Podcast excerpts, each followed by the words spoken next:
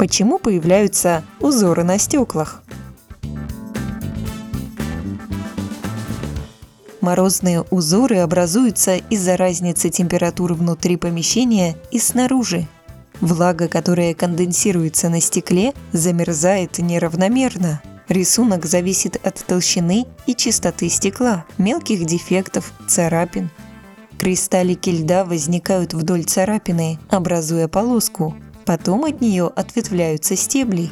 Процесс начинается с нижней части стекла, где собирается больше влаги поэтому рисунок там крупнее, а вверху он более мелкий. Условия в комнате и на улице изменчивы. Меняются температура, влажность, давление, скорость ветра, поэтому и узоры всегда разные.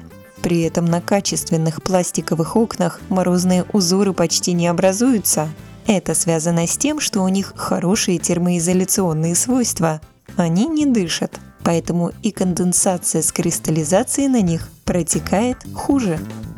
На вопрос помог ответить полярник Валерий Лукин.